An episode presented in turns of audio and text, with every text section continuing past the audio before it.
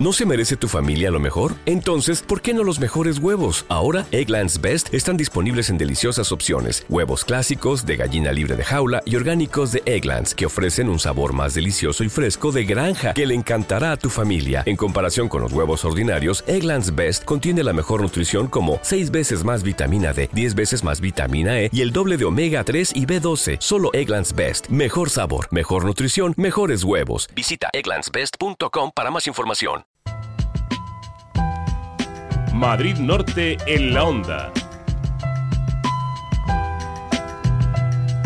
12.53 minutos. La asociación APADIS por discapacitados enseña la metodología que utiliza en sus residencias especializadas para este colectivo en una jornada bajo el lema Enriqueciendo el día a día de las personas con mayores necesidades de apoyo. François Congosto, cuéntanos más detalles de esta jornada. Pues hoy se reúnen en el Centro Joven Sanse de San Sebastián de los Reyes profesionales de diferentes ámbitos que apoyan a personas con discapacidad intelectual, porque quieren reflexionar, Sonia, y pensar sobre un modelo de atención que ayude a mejorar el apoyo que las personas con discapacidad eh, necesitan recibir para mejorar su calidad de vida, sobre todo para estar mm, pensando que están incluidas en la sociedad. El objetivo es que entre todos, entre todos estos eh, protagonistas, pues se encuentren métodos para conseguir una mayor participación e involucración en sus vidas. De hecho, esta mañana nos comentaban responsables de esta eh, asociación APADIS de San Sebastián de los Reyes que el mensaje último es, si damos una oportunidad a las personas de este colectivo, estamos en enriqueciéndolas, pero también nos estamos enriqueciendo nosotros. Bueno, ¿y quiénes han sido los, anfitriones de la jornada? Bueno, pues como tú has dicho, bien, eh, los anfitriones han sido la Asociación de Personas con Discapacidad Intelectual de San Sebastián de los Reyes, que hoy justamente han presentado una metodología que han creado eh, para sus dos hogares que gestionan en su sede en San Sebastián de los Reyes. Por un lado, el Hogar Amarillo, que es una residencia para personas con grandes necesidades de apoyo, y por otro lado, el Hogar Verde, que es una residencia para personas que tienen discapacidades diferentes, pero sobre todo que se ve agravada por unas conductas disruptivas. Luego hablaremos de qué son exactamente. Hemos estado hablando esta mañana con Sandra Portales, que es coordinadora del Hogar Amarillo, y nos ha explicado la metodología que han puesto en marcha. Estudiar un poco el día a día de los chicos, ver cuáles son esos tiempos que tienen ellos muertos en los que realmente no están participando, no, no tienen una, una participación eh, más activa eh, estudiamos un poco cuál es el horario, cuáles son sus actividades, cuáles son sus tareas las que realiza y poco a poco vamos instaurando, vamos incorporando nuevas tareas para que ellos puedan, para que ellos puedan participar. Bueno, hay que decir que el hogar amarillo, que son chicos que tienen bueno, problemas de movilidad, comunicación, nivel cognitivo bastante más bajo que la de otros centros, pues eh, obligue a llevar a cabo pues esas mejoras en actividades muy básicas. Nos las explicaba la propia Sandra Portales.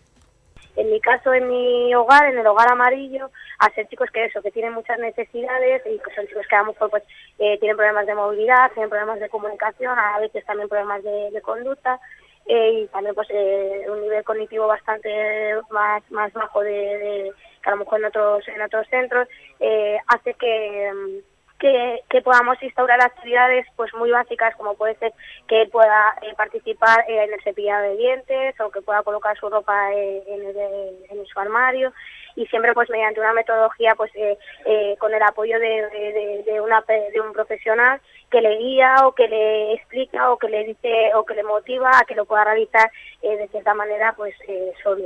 Hemos dicho que en el Hogar Amarillo hay 30 personas actualmente, trabajan con ellos unas 38 profesionales, que son pues, de diferentes tipos, por ejemplo, trabajadores sociales, también eh, gente que hacen actividades con ellos, por supuesto, pues auxiliares. Por otro lado, en la residencia verde está más indicada a personas eh, adultas con discapacidad, pero con un poco más de autonomía, aunque con problemas de conducta eh, disruptiva. por ejemplo, pues son aquellas que les empujan a dificultar su relación con, con el entorno, con sus padres, con sus eh, familiares, con eh, conocidos. Eh, Sandra Portales nos quería dejar bien claro esta, esta mañana que el mundo de la discapacidad es muy variado ¿no? en cuanto a casos y que por lo tanto hay que buscar una manera de mejorar la calidad de vida de estas personas de manera que sea para cada caso, ¿no? porque cada caso es diferente. Vamos a escucharla de nuevo. De la discapacidad intelectual, pues eso, tenemos chicos que pueden tener parálisis cerebral, tenemos chicos que pueden tener autismo, puede ser que pues tengan eh, pues, eh, inteligencia límite, ¿vale? Y a eso se le suma que eh, en, el, caso de la residencia del hogar verde, se le suma que tienen trastornos de conducta, o sea, que tienen alguna conducta disruptiva, algún un comportamiento que les hace no relacionarse o no, no tener un un buen comportamiento o una forma de, de, hacer su día a día que les complica el poder relacionarse con otras personas o que les hace pues el no poder tener eh, eh, un, un entorno facilitado.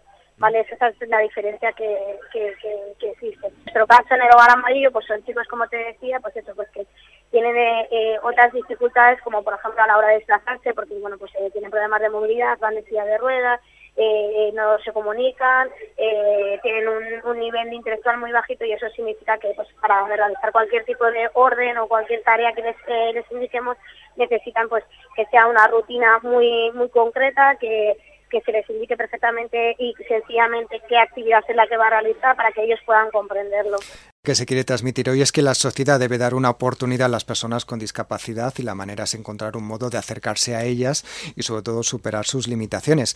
Hay que decir que las ponencias de la mañana terminan a las 2 de la tarde, hacen descanso para comer y luego vuelven a las, a las 3 con, por ejemplo, Javier Tamariz, que es responsable de transformación plena inclusión y sobre todo de esa ponencia central que justamente harán los responsables del hogar amarillo y verde de Apadis que contarán su experiencia con esta metodología. Recordamos que esa jornada, enriqueciendo el día a día de las personas con mayores necesidades de apoyo tiene lugar en el Centro Joven Sanse. François Congosto, gracias. Hasta ahora. Hasta ahora.